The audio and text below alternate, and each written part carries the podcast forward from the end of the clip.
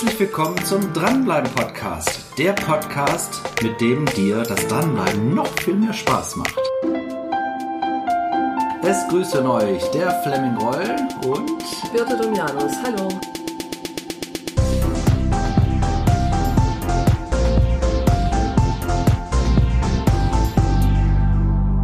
Hallo Birte, willkommen zum nächsten Dranbleiben. Ja, Fleming, du schuldest mir noch eine Erklärung.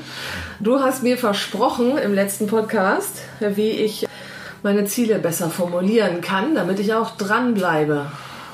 Und du wolltest mehr Romantik in deinen Zielen, ne? Ja, so ein bisschen, ne? Wir erinnern uns. Romantische Ziele. Hey, das wird ja eine spannende Serie. Ja, irgendwas, was mich mehr fesselt. Also was, ähm, ja, das Dranbleiben, was das eigentliche Problem ja immer ist. Und schauen wollen wir auch in dieser Serie, wie wir auch romantische Ziele im Verkauf auch planen können. Machen Sie sich seichte Musik an. Es geht los. Privat können wir uns das ja vielleicht noch vorstellen, romantische Ziele, aber wie geht es dann auch im Business? Ja, genau. Gucken wir uns mal zuerst die Theorie an. Und da habe ich euch die Smart-Formel mitgebracht. Von Doran von 1981, der sich überlegt hat, Ziele sollen smart sein. Viele kennen auch die Smart-Formel und ich will sie nochmal kurz hier einwerfen. Smart ist also quasi ein Akronym, ein Wort, aus dem jeder Buchstabe ein Einzelwort ist. Also sagt Doran, Smart, S steht für Ziele sollten spezifisch sein.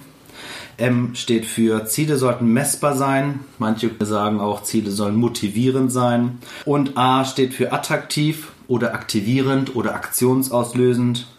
Und R steht für realistisch und T steht für terminiert. Und somit können wir jetzt schon wieder den Bogen spannen zu den Vorsätzen aus dem letzten Podcast. Ja, mir fällt gleich auf, was mir immer fehlt. Das heißt, Vorsätze werden meistens ja nicht smart formuliert. Das ist wohl wahr. Ja, wie gehen wir dann ins neue Jahr und sagen, wir wollen abnehmen, wir wollen mehr Kunden akquirieren, wir wollen hartnäckiger dranbleiben. Das ist oftmals sehr unkonkret. Und dann wollen wir mal gucken, wie das mit der Smart-Formel einfacher geht. Ja, ich lege also einfach los, bin voll motiviert, lege mit Vollgas los und wie halte ich das? Wie funktioniert das? Ja, wie schaffe ich das mit der Motivation oder mit dem Tempo oder mit dem Ehrgeiz da dran zu bleiben? Ich bin ja der Meinung, dass die Smart-Formel Berechtigung hat. Klingt ja sehr logisch, Ja, wenn wir uns das so anhören. Und mir ist es wichtig zu thematisieren, warum sie nur zum Teil funktioniert. Ein Freund von mir, den habe ich letztens auch gefragt, kennst du die Smart-Formel? Und sagte, nee, kenne ich nicht. Als ich ihm die aber erzählt habe, S steht für spezifisch, M steht für messbar, sagte, stimmt, kenne ich. Hängt bei uns im Dienstzimmer an der Tür. Ach, Ach. Und viele von euch Verkäufern da draußen kennen die Smart-Formel sicherlich auch. In den meisten Vertriebsvereinbarungsgesprächen, Zielvereinbarungsgesprächen, sogar Arbeitsverträgen ist die Smart-Formel enthalten. Die Frage ist nur, warum handeln wir nicht danach? Und warum arbeiten wir nicht danach? Warum planen wir unsere Ziele, meinetwegen auch Jahresziele, im Verkauf nicht konkret nach der Smart-Formel? Grundsätzlich klingt die Smart-Formel ja toll. Es ist alles logisch beschrieben. Für mich ist sie manchmal zu technisch. Bloß jeder Verkäufer plant seine Ziele nicht nach der Smart-Formel. Und dort habe ich eine weitere Theorie, die ich mir überlegt habe, woran es liegen könnte. Und viele von euch kennen ja auch das Eisbergmodell. nein. Eisbergmodell, an der Hand des Eisbergsmodells möchte ich euch mal erklären, warum die meisten Ziele nicht erreicht werden. Sigmund Freud hat Anfang des 20. Jahrhunderts das Eisbergmodell entwickelt. Ja. Er hat überlegt, warum treffen Menschen denn überhaupt eine Entscheidung? Bis zu dem Zeitpunkt war man der Meinung, wir treffen Entscheidungen rein aus rationalen Gründen. Und Sigmund Freud hat das dann widerlegt und hat gesagt, das stimmt nicht. Nur 20 Prozent treffen wir Entscheidungen aus rein rationalen Gründen und 80 Prozent treffen wir aus emotionalen. Das heißt, wenn wir uns den Eisberg vorstellen, da haben wir die Wasseroberfläche, da gibt es die kleine Eisbergspitze. Wer die Titanic kennt, der weiß, was ein Eisberg ist. Oh, es wird wieder romantisch. Das ja. wird wieder romantisch. Und 80% ist der Bauch quasi der reine Eisberg, der unter der Wasseroberfläche ist, die wir auch nicht kennen oder die wir auch nicht sehen. Oder wir können auch von Bewusstseinsebene sprechen, die rationale Kopfebene und die Unterbewusstseinsebene, die Bauchebene. Der Kopf sind meistens dann Zahlen, Daten, Fakten, um die es geht und der Bauch dann die Gefühle.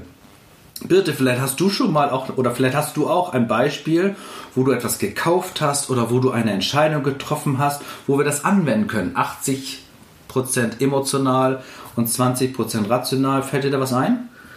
Vielleicht kannst du das für mich interpretieren. Ich habe entschieden, ich kaufe einen Fernseher heute oder morgen, mhm. weil ich mir denke, also Sie müssen wissen, mein Fernseher ist so groß wie ein Laptop, den ich bis jetzt habe. Ich möchte einen Fernseher haben, bei dem ich Fußballergebnisse sehen kann. Und bald ist WM. Und deshalb habe ich mir gedacht, ich kaufe den jetzt, diese Woche noch, weil der bestimmt vor der WM teurer wird. Haut das hin mit 80, 20? Ich erkenne mich da nicht. Oder bin ich, stehe ich auf dem Schlauch? Nochmal zu deinem Fernseher. Wie, was hast du dir dabei gedacht, jetzt den Kauf zu tätigen? Ich möchte einen größeren Fernseher haben. Es geht prinzipiell erstmal ums Haben wollen. Haben wollen. Genau. Das muss ich ja von mir selber irgendwie rechtfertigen können. Mhm. Deshalb ähm, habe ich mir gedacht, ach ja, bevor die WM losgeht, da werden sicherlich alle Fernseher teurer, mhm. kaufe ich den jetzt. Okay. Eigentlich um mein Kaufbedürfnis schneller befriedigen zu dürfen, vielleicht. Gehen wir dem mal auf den Grund, ob es eine reine rationale oder emotionale oder ja. beides ja, ist. Ja, genau. Und übertragen wir mal das Eisbergmodell, von dem ich gerade gesprochen habe, auf die Smart-Formel. Mhm. Wenn wir also uns die fünf Buchstaben angucken, Smart, und das übertragen auf die prozentualen Anteile von dem Eisbergmodell, ist für mich die Smart-Formel zu rational. Das heißt, wenn wir wirklich davon ausgehen und Freud recht geben, dass 20% wir Entscheidungen treffen, rein aus emotionalen Gründen, fehlt mir die Emotionalität bei der Smart-Formel. Trotzdem macht es aber Sinn, die Smart-Formel zu planen, wenn wir uns das angucken. Aber ein Punkt fehlt mir und das ist die Emotionalität. Was sind denn für dich genau rationale Entscheidungen? Rationale Entscheidungen sind Dinge, die ähm, ich auf irgendeine Art und Weise berechnen kann. Mhm. Ich ähm, weiß, was ich investiere, ich weiß, was ich am Ende davon habe und eine, wo ich eine ganz klare Kosten-Nutzen-Abwägung schaffen kann. Das ist rational für mich. Du wägst das Preis-Leistungs-Verhältnis ja. ab. Was zahlst du und welche Leistung bekommst du? Ganz pragmatisch, du? genau. Mhm. Okay. Und genau diese Frage habe ich meinem Vater mal gestellt. Eine kleine Geschichte. Mein Vater habe ich gesagt, was sind denn reine rationale Entscheidungen? Und er hat gesagt, Autokauf. Dann ich, oh ja, da hat er recht. Ja. Er sagte, Auto ist mir nicht so wichtig, es muss mich von A nach B bringen. Und dann guckt er sich den Preis genau an und sagte, was spare ich, wenn ich den kaufe? Ist ein EU-Wagen günstiger oder ein Vorführwagen? Mhm. Und dann meinte ich, ah, okay, du willst also Geld sparen. Das verbindest du mit rationalen Entscheidungen. Sagt er, ja, ich will Geld sparen. Dann meinte ich, wofür gibst du das Geld denn aus? Dann sagt er, ich gebe das Geld aus für eine schöne Thailand-Reise im Winter. Und das ist meine Definition, dass ich glaube, es gibt gar keine rationalen Entscheidungen. Geld sparen ist für mich keine rationale Entscheidung, weil das Geld, was ich spare, möchte ich für was anderes, Schöneres, emotional Stärkeres ausgeben. Ja. So sehe ich das. Also das günstige Auto hat den Zweck, den emotionalen Zweck, mir eine tolle Reise zu gönnen. Genau, und hier möchte ich mhm. Daniel Goleman zitieren, der ein Buch geschrieben hat über die emotionale Intelligenz. Viele von euch kennen auch dann YouTube dieses tolle Video von dem Marshmallow-Effekt. Oh ja. Und er wollte halt mit dem Marshmallow-Test beweisen, dass wir rein emotional auch Entscheidungen treffen. Das heißt, über 100 Jahre war das Eisbergmodell von Sigmund Freud in Stein gemeißelt, bis plötzlich Daniel Goleman um die Ecke kam und sagte, ich treffe Entscheidungen zu 100% emotion aus emotionalen Gründen. Siehst okay. du dich da, findest du dich da wieder?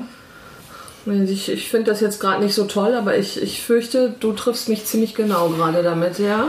Wie ist das zum Beispiel, eine Urlaubsreise zu buchen? Das ist emotional. Genau. da bin ich jetzt schon aufgeregt. Aber Autokauf, sagtest du, triffst du nicht emotional? Auto, Autokauf ist, ist ähm, pragmatisch. Das ist, geht mir wie, wie dein Vater. Also ich möchte, dass ich damit ähm, in Parklücken komme, dass der günstig im Unterhalt und im Verbrauch ist und äh, mich trocken und sicher von A nach B bringt. Nun weiß ich ja, dass du ein großer Frankreich-Fan bist. Ja. Warum fährst du keine italienische oder deutsche Marke? Du hast dich für eine französische Marke entschieden. Ist da auch ein Grund mit drin? Mann. das ist emotional, ja. Das ist vielleicht Citroën klingt einfach schöner als Opel. Also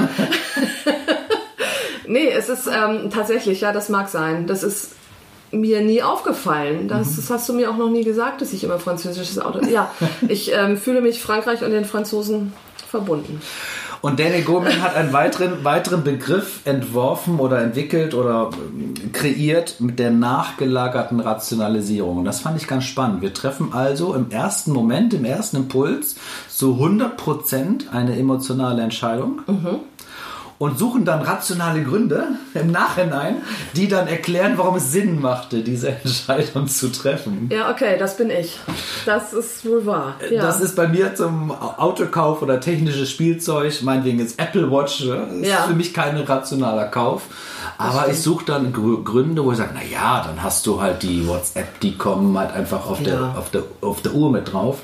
Äh, und da suche ich rationale Gründe, die im Nachhinein erklären, warum dieser emotionale Kauf wichtig ist. Das heißt, ich rechtfertige meine Emotionalität mit rationalen Gründen. Genau. Und übertragen wir das wieder auf die Smart-Formel, ja. die durchaus Berechtigung hat. Viele aus dem Management arbeiten nach der Smart-Formel, aber für uns Verkäufer, die draußen dort mit arbeiten sollen, ist es, ist es mir nicht emotional genug. Das heißt, ich kann einen super tollen Bilderrahmen um die Smart-Formel malen, wo ich sage, ich mache mir ein Bild, was dann, wenn ich das Ziel erreicht habe, noch schöner ist, noch besser ist, was dann besser funktioniert.